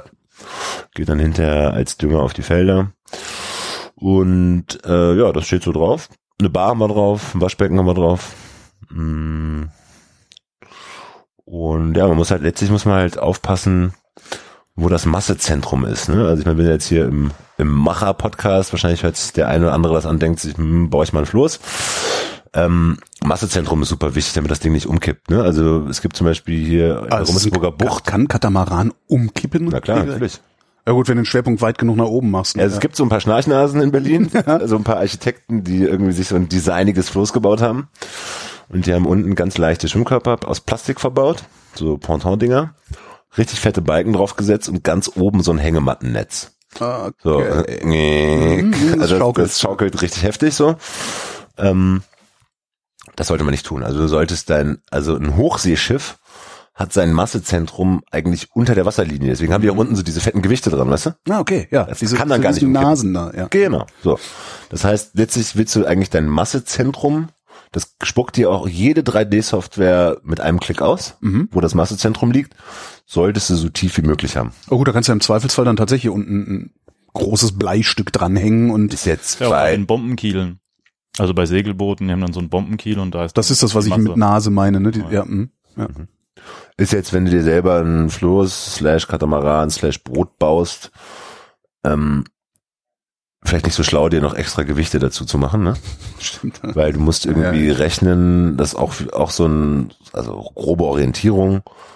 Du solltest doppelt so viel bis dreimal so viel Auftrieb haben, wie du Gewicht hast. Am besten eigentlich dreimal so viel, weil wenn du so Dinger baust wie wir, dann kommen da mal 20, 30 Leute drauf. Das macht schon ein bisschen was. ist Die haben alle noch ein Fahrrad zwei, dabei, Zwei, drei Tonnen Gewicht so, oben drauf. äh, Ja. Wo wir gerade bei Chancen und Risiken sind, wenn ich mir so einen Floß selber bauen will, was kann ich noch falsch machen? Ähm, Wenn ich mir ein Boot selber bauen will, was kann ich alles falsch machen? Sagt Felix, alles, ruf mich an, wenn du ein Boot Das brauchst. kannst du alles falsch machen. Also, äh, Länge-Breite-Verhältnis. Also, wenn du dir, ähm, also, jetzt machen wir einen Ich Angriff. überlege gerade, ein, ein, Ich mache einen Boot zu Angriff. wenden, das breiter ist als lang. Das stelle ich mir ein bisschen. Darf. Ich mache jetzt mal einen Angriff auf deine Vorstellungskraft. Ne? Ja. Also, du hast zwei Schwimmkörper. So, und auch auf die Zuhörer, weil äh, der Holger, der kriegt gerade von mir Fingerzeichen. Ja. Also, du hast zwei Schwimmkörper und die verdrängen Wasser. Ja. Da entsteht eine Bugwelle draus. Wenn ich irgendwelche Begriffe falsch benutze, bitte mich korrigieren, Felix. Ähm, so. Ja. Und jetzt habe ich, wenn ich die ganz eng aneinander setze, Ja. habe ich eine sehr hohe Kursstabilität. Ja, weil ich innerhalb, innerhalb, äh, ja, So. weil die Schwimmkörper innerhalb ihrer eigenen äußeren äh, Bugwellen. Ja, es drängt, ist so zusammengedrängt. Genau. Plus, ich kann nicht so gut wackeln. Ja, So. Ja. Das heißt, ich bin kursstabil. Kann aber, muss meine Kurve, die engste, die ich fahren kann, wird sehr groß. Mhm. Wenn ich die Schwimmkörper maximal auseinander mache, kann ich easy Kurven fahren, bin aber nicht kursstabil. Richtig, weil du So. zwei Bugwellen, also im Grunde. Genau so. Jetzt kommt der nächste Punkt. Also es ist eine Optimierungsaufgabe. Wenn Ja. ich die Schwimmkörper nah aneinander habe, habe ich eine Interferenz der Bugwellen. Ja. Das bremst dann nochmal zusätzlich zwischen den Schwimmkörpern. Mhm. Wenn ich die maximal auseinander mache, habe ich diese Interferenz nicht. Ja. Das heißt, ich muss zwischen Interferenz, Kursstabilität, Verdrängung und Manövrierbarkeit optimieren. Und da ist das ideale Verhältnis 0,4. Woher weißt du das? Reingenördet. YouTube. äh, YouTube-Anleitung. Nee, Foren und ähm, tatsächlich dann auch Papers. Also ich habe ja das, den ganzen Bootsbau mir reingezogen, als ich noch promoviert habe und habe ähm, echt einfach ein paar Papers gelesen zu irgendwelchen Simulationen, Bootsbau, Entwicklungstechnik, Zeugs. Da gibt's auch lauter andere Faktoren, ne? Also irgendwie prismatischer Koeffizient und Schlag mich tot. Was hat denn? Gibt es bei dem Katamaran eigentlich auch diese besagte Rumpfgeschwindigkeit? Ja. Also dann ist noch Länge läuft. Genau. Auch beim Katamaran. Ja, Das wusste ich auch nicht. Ich kenne Ja. das nur von Segelbooten. Ja, Je länger ja, der ja. Rumpf, mit wegen der, Ja. dann schränkt die Bugwelle quasi die Maximalgeschwindigkeit ein. Also je länger du baust, desto schneller kannst du fahren. Bei Verdrängerfahrt. Bei Gleitfahrt, Kann man mit dem Katamaran überhaupt gleiten? klar. Okay. Aber da musste Brauchst du richtig Geschwindigkeit brauchst du weniger Gewicht und richtig Power. Und ich meine, wir fahren ja mit 15 PS, also das wird so. Heckdesign macht viel aus. Heckdesign. Ja. Wenn du jetzt hinten quasi, also gehen wir jetzt daraus, ist ein Se davon aus, es ist ein Segelboot oder Ja. die Pantarei oder Ja. die Esperantos. Bei der Esperantos war es ja so, auch ein Katamaran. Da war am Anfang das Heck hinten gerade. Ja. Und dann hat sich quasi hinten so ein Sog entwickelt, der das ganze Der das Fahrzeug hat? Genau. Ja. Ach komm. Ja, ja. Und dann ähm, wurde das quasi noch aus dem Wasser rausgezogen und dann hast du eine schönere Hydrodynamik und Mhm. dann auch ähm, mehr Vortrieb. Genau. Und zur Gleitfahrt gibt's, ähm, habe ich irgendwann mal auf Wikipedia, glaube ich, gelesen. Von Vorteil für die Gleitfahrt ist ein flacher Rumpf und ein breites Heck. Ich verstehe nicht warum, aber ich glaube dir das jetzt einfach mal. Was war das für ein zweites Floß? Ihr habt noch ein Floß gebaut? Wie viele Flöße habt ihr denn insgesamt gebaut? Nee, ich habe daran ein bisschen mitgewirkt. Okay. Die, ja. Genau. Ähm, ich habe noch Ja. zwei Floßbauten weiterhin geleitet ähm, und noch so drei beraten. Ja. Ähm, Auch alles Upcycling-Flöße? nee. Das heißt, da bist du nur mit Expertise sozusagen, Da bin ich hingekommen, mit das Expertise den rein, Netzwerk, genau. und- genau. Hm. Aber den Upcycling-Gedanken so konsequent verfolgt hat sonst niemand. Fanden alle so nett so, aber sagen wir mal so, wirklich all in gehen war jetzt nicht Interesse. Also das eine war ein Startup, ähm, das war Dalia Research. Da kenne ich die Gründer, super nette Leute. Mhm. Ähm, die wollten das als Teambuilding machen. Dann habe Okay. den Bau geleitet. Ähm, die haben dann auch, scheint auch gut angekommen zu sein, denn es gab einen Folgeauftrag. Zwei Jahre später haben wir das zweite gebaut. Und ähm, ansonsten waren das so andere Flöße, die jetzt auch unterwegs sind. Also ich habe damals noch dem den äh, Unkrautleuten das eine so eine Gruppe ein paar Tipps gegeben. Dann gibt's noch die Rumbalotte, denen habe ich ein paar Tipps gegeben. und So. Ähm, aber da bin ich mittlerweile auch raus. Also mal als andere Sachen. Was? Sustainability, Nachhaltigkeit finde ich ein bisschen relevanter als Boote bauen, muss ich sagen. Naja, aber es ist, nachhaltiges Boot, Bootsbauen wäre ja dann trotzdem in deinem Sinne. Wäre in meinem Sinne, aber Bootsbauen ohne Sustainability eben ist dann eine reine Stimmt, ja. Spaßbeschäftigung. Warum, warum wollen die Leute da nicht all in gehen? Klar, bei so einem Teambuilding-Dings kann ich das verstehen, weil es soll auch schnell fertig sein und sowas.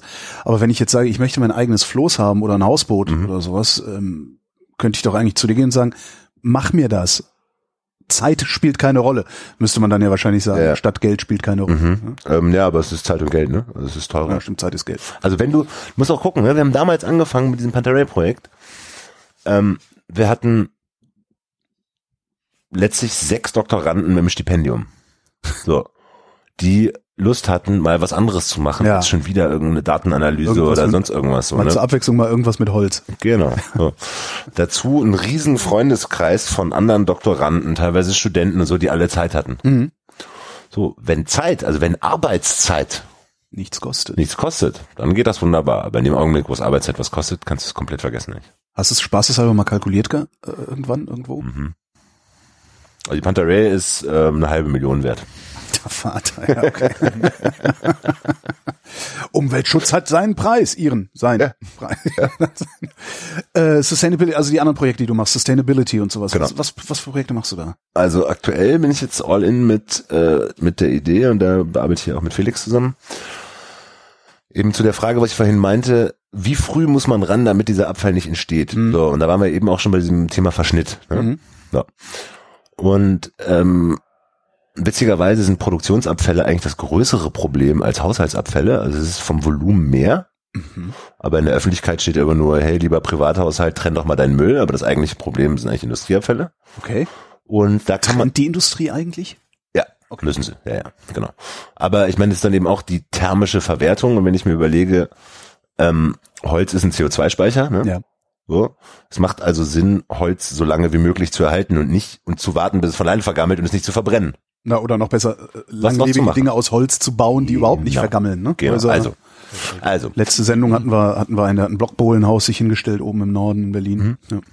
naja, auf jeden Fall ist sozusagen die Idee, Leute schneiden, also heutzutage findet Zuschnitt automatisiert statt. Eine Software macht die, optimiert die Anordnung der Teile und eine CNC-Fräse oder eine robotergesteuertes Gerät macht den Zuschnitt. Das macht keine Person mehr. So.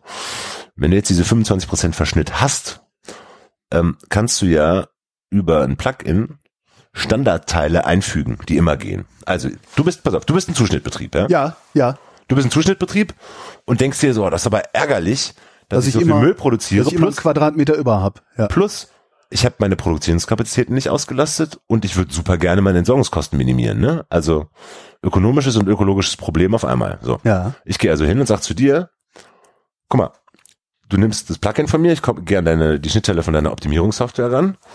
Und immer wenn noch, du machst deine normale Produktion wie immer, aber immer wenn noch Platz auf dem Material ist, schneidest du mir einen Standardteil mit. So. Und du musst dich überhaupt, überhaupt nichts kümmern. Neben der Maschine hast du deine Mülltonne. Direkt daneben kommt dann unsere Tonne. Ja. Die Standardteile kommen da rein. Wenn die voll ist, sagst du Bescheid, hol ich ab, kriegst einen Fickpreis, danke, muss ich um nichts kümmern. So. Und das testen wir jetzt gerade mit Kisten als Standardteil. Ob es das jetzt auf Dauer wird, ist eine andere Frage. Das ist die, das, das hier ist die Kiste. Genau, das Ah. ist die, das erste Beispielprodukt. Ja, okay. Euronorm, möglichst standardisiert, Keilleiste dran. Die, Was heißt Euronorm äh, bei Kisten? Ähm, Ist das? ja, du kennst du diese Plastikkisten oder die Wasserkisten, das sind also 40 mal 6 Zentimeter ist die Okay, große, ja. 30 mal 40, 20 mal 30. Okay, ist halt verstehe. genormt Mhm. auf Palettenkompatibilität. Und das äh, Multiplex, ja, Multiplex-Kiste. Genau. Okay. So, aber von der Grundidee, ne? Ja. Letztlich, damit es, wenn ich jetzt den Verschnitt einsammeln würde und Maß nehmen und versuchen würde, was daraus zu produzieren, viel zu teuer. Und da- dazu muss man sagen, dass sozusagen das Teure in der, im industriellen Zuschnitt ist jetzt nicht die Maschinenzeit, sondern ist die Planungs- und Rüstzeit. Ne? Also bis das Material verarbeitungsfertig auf der Maschine liegt. So. Und das lag ja alles, muss ich überlegen, diese ganzen Produktionsabfälle, die lagen alle schon mal verarbeitungsfertig auf der Maschine. Ja. Es wäre total easy, einfach nochmal zwei, drei Schnitte mehr zu machen. Ja. Wird aber nicht gemacht, weil die Prozesse drumherum zu komplex sind. Also, Na, und weil ihm das Thema- niemand abkauft. Genau. Also, er, er hatte keinen Auftrag, das zu machen. Also Genau. warum soll er es tun? Genau. Ja. Also wieder Thema Entsorgung. Ja. Was bedeutet Entsorgung? Also wir gehen hin und sagen, okay, wir nehmen dir die Sorge und verdienst noch ein bisschen Geld dabei. Also letztlich ein modernes Entsorgungsunternehmen.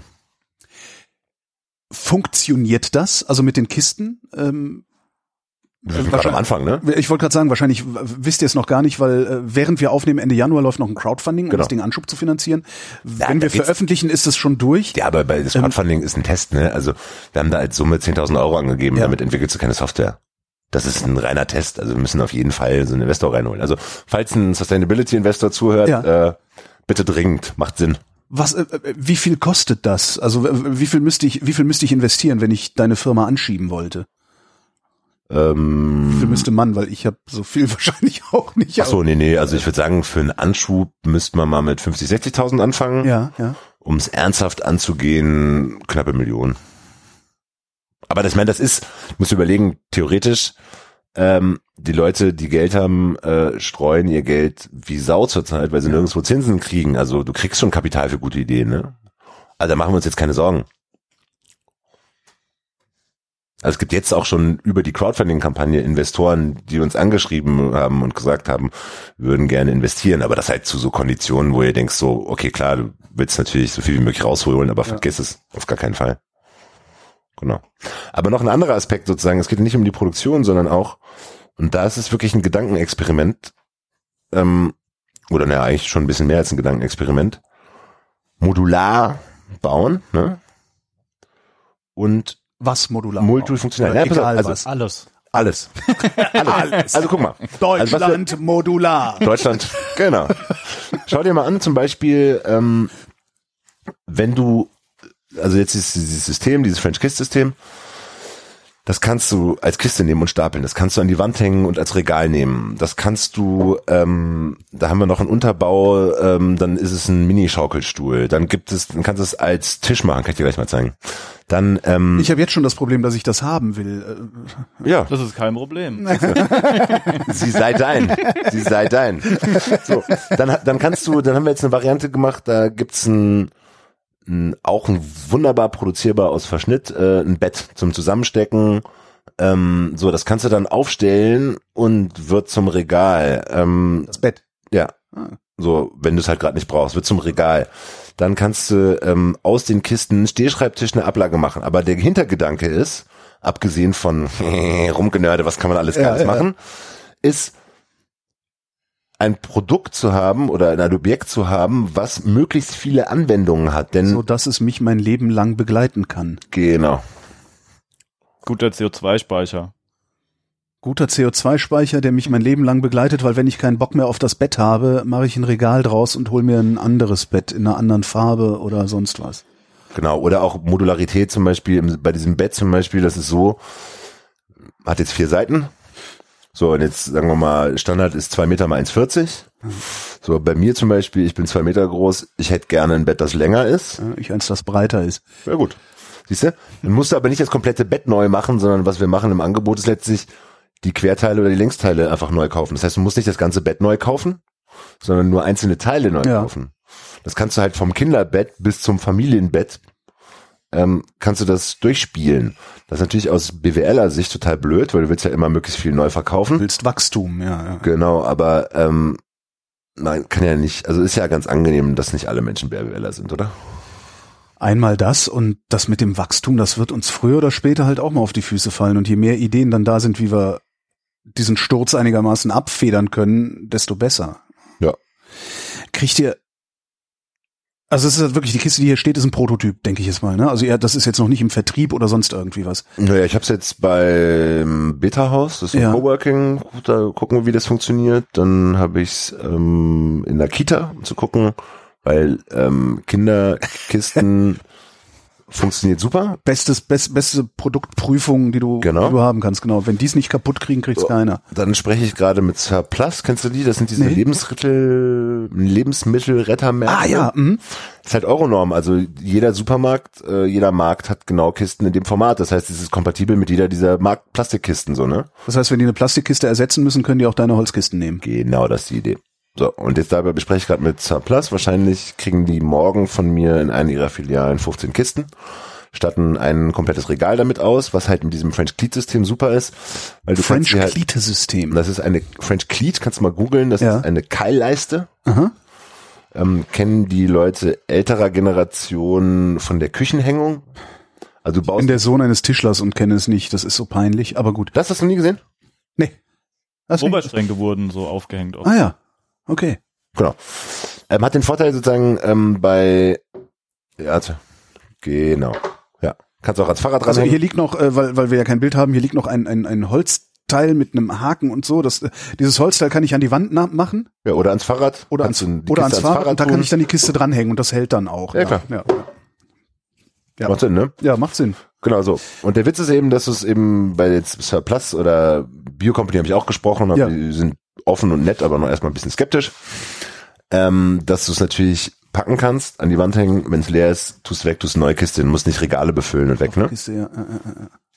Da Warum, warum sind die, wie, wie- wie ist so dein Rücklauf? Also warum sind die zwar freundlich, aber skeptisch? Äh, Bist du zu teuer im Vergleich zum Plastik oder was ist deren Problem? naja, also erstmal habe ich den sowieso geschrieben, sagen wir mal, was sie zahlen können, weil Mhm. unser Ziel ist nicht so viel Geld wie möglich, sondern so viel Abfallvermeidung wie möglich. Ja. Und dann, wenn sie sagen uns, was sie zahlen können, und dann gucken wir mal, ob wir das abbilden können. Mhm. Aber wie alles Neue, ne? Also Ich meine, alle Leute sind konstant überfordert und müssen priorisieren. Und wenn da irgendein Dödel ankommt und sagt, ey, ich habe Kisten für dich, dann sagt Ja. er, okay, zeig doch erstmal, dass du das ernst meinst. Ne? Zeig mir ist erstmal auch das- nachvollziehbar. Zeig mir mal, dass du 10.000 davon liefern kannst. Ne? Genau. Ja. Ist auch nachvollziehbar, muss man Könntest du ehrlicherweise sagen. 10.000 davon liefern? In einem halben Jahr denke ich schon. Ne? Brauche ich aber ein Team, also realistisch jetzt in einem halben Jahr, nein. Dann bräuchte Mhm. ich nämlich morgen richtig viel Geld, habe ich morgen nicht. Du bräuchtest die Software, du bräuchtest äh, die. Brauche wahrscheinlich noch nicht mal die Software. Wahrscheinlich müsste ich sowieso bei dieser Stückzahl das Mischmodell machen, was wir vorhin erwähnt haben, Mhm. so viel wie möglich äh, abgecycelt und den Rest neu produziert, Ja. ergänzend. Darauf läuft es wahrscheinlich auch hinaus. Glaubst du, du schaffst es, die Dinger dann auch irgendwann mal in einer großen Stückzahl komplett abgecycelt? Bis auf die Ja. Schrauben natürlich. Äh, Ja.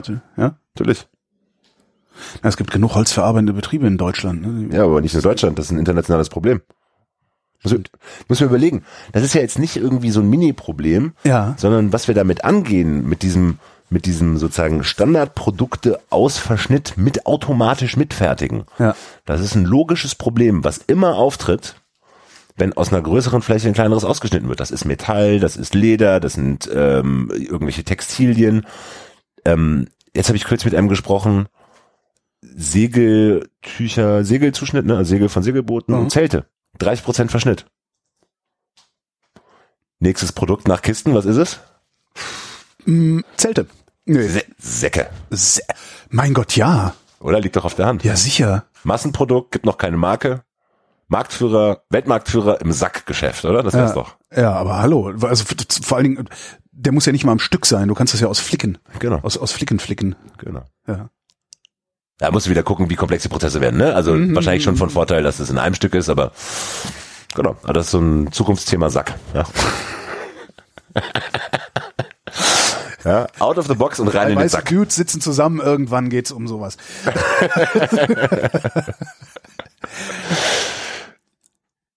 Wärt ihr ohne das Floß überhaupt auf solche Ideen gekommen? Mm, Ich wahrscheinlich. Oder andersrum nicht. gefragt. Felix, wie ist das Wie mit dir? viel, wie viele dieser Upcycling-Flausen, die ihr jetzt im Kopf habt, um bei der schiefen Bahn zu bleiben, wie viele kommen aus dem Floßbau? Also was ist da? Also bei mir würde ich sagen 80 Prozent. Also bei mir kommt ja nicht aus dem Floßbau, sondern eher aus dem, einfach aus dem Sperrmüll und dass ich irgendwie oft kein Geld hatte, um mir Möbel zu kaufen und die auch so gern selber baue und da geile Sachen dabei rauskommen. Und dann fängt man an, oder beziehungsweise habe ich angefangen zu gucken, so, ah, wo kann ich das überall machen? Und es gibt echt viele Möglichkeiten, das dann zu machen. Also kommt so aus dem, Aber das dann in, in eine Standardisierung, in einen Prozess zu Aus- überführen, ist, ne, das ist ja dann der nächste Schritt eigentlich. Also das ist halt der, also für mich ist es irgendwie der nächste logische Schritt dann auch, das zu machen. Wieso hast du kein Geld? Du bist so Bootsbauer, habe ich gehört. Ja, ich habe ja auch mal studiert.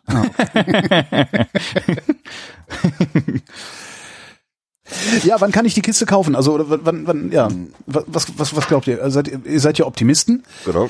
Das heißt, irgendwann wird es diese Kiste geben. Wann gibt's die? Die gibt's ja schon. Du ja schon. berührst sie gerade. Du hast sie Ja, die eine Kiste, aber Ich ich, kann dir brauche zeigen, da hinten ich sind brauche ja, ich, ich brauche ja, äh, äh, äh, ich brauche ja. Kannst du noch mehr anfassen? Ähm, nein, also realistisch machen gerade eben, Ja. Testen wir Variationen, ähm, Preise, Kombinationen über diese Crowdfunding-Kampagne, Mhm. die, wenn wir hier jetzt ausgestrahlt werden, ja schon vorbei ist.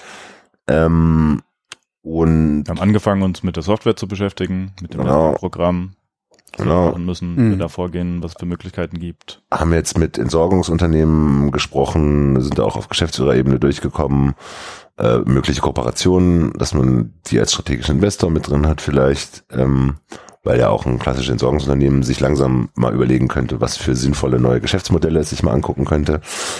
Gibt sehr gutes Feedback.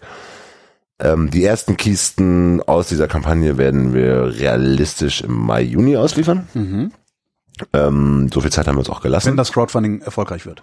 Ja, aber das sind ja, also ich würde sagen, die Hälfte der Leute sind sowieso Friends und Friends of Friends, so ist das nun mal. Okay. Und die wollen halt eine Kiste von uns haben, so. Und wenn das Crowdfunding nicht erfolgreich ist, dann kriegen die halt auch so eine Kiste. Also, Okay. so. Und das macht ja auch Sinn für uns, weil dann sind die Dinger da draußen, dann gibt's Feedback und so. Genau. Und ähm, dann ist die Frage, ob es wirklich Kisten werden. Ne? Also weil zum Beispiel, Aber ich will doch eine Kiste haben. Wenn ich jetzt beim Crowdfunding mitmache, kriege ich hinterher keine Kiste. Ja, nee, Moment mal. Also nehmen wir mal an, Crowdfunding funktioniert nicht. Feedback ist, Jungs, wenn ihr denn, guck mal, das, was ist das Ziel der ganzen Angelegenheit? Das Ziel ist Abfallvermeidung. Ja? Ja. Und die Kisten sind ein gutes Beispiel, wie man das tun kann. Ist ein Standardprodukt, breites Anwendungsspektrum. Kisten sind gar nicht das modular. Produkt, ne? Die Kisten sind Beifang sozusagen. Letztlich um, Ja. es geht ja letztlich um die automatisierte Mitfertigung von Standardprodukten mit dem Ziel der Abfallvermeidung. Ja. So. Wenn sich herausstellt, dass es viel besser funktioniert, dass wir bestehenden Möbelhersteller mit Halbzeugen leicht vorverarbeiteten Sachen beliefern, dann machen wir mit wahrscheinlich dann eher das und sagen, okay, jetzt haben wir ein paar gute Kisten. Der Holger hat auch eine Kiste. Ähm, aber um unser Ziel zu erreichen, und das ist nun mal in erster Linie Abfallvermeidung, gibt es bessere Mittel und Wege als die Kiste. Mhm. Glaube ich zwar nicht. Ne? Ich glaube an die Kiste. Glaube an die Kiste. Aber kann ja sein, dass es das wird. ja. Ne? Oder vielleicht wird es auch getrennt. Vielleicht ist auch irgendwie die Kombination von diesem Abfallvermeidungsproduktionstwist, ja, und Kiste schlecht. Vielleicht wird es auch äh, Abfallvermeidungsproduktion auf der einen Seite und irgendwie eine, ein Kistenbusiness, was uns die Sache querfinanziert. Ja. Ne? Also, Also du löst, du löst im Grunde, im Grunde versucht ihr ein gesellschaftliches Problem zu lösen. Genau. Und bei der Lösung fällt idealerweise ein Abfallprodukt raus, Genau. das wiederum einen Nutzen für die Gesellschaft hat. genau. Richtig. Ich wünsche viel Erfolg dabei. Ja, vielen Dank. Johannes Heeremann und Felix Stegmann, vielen Dank. Ja, gerne. Dank dir.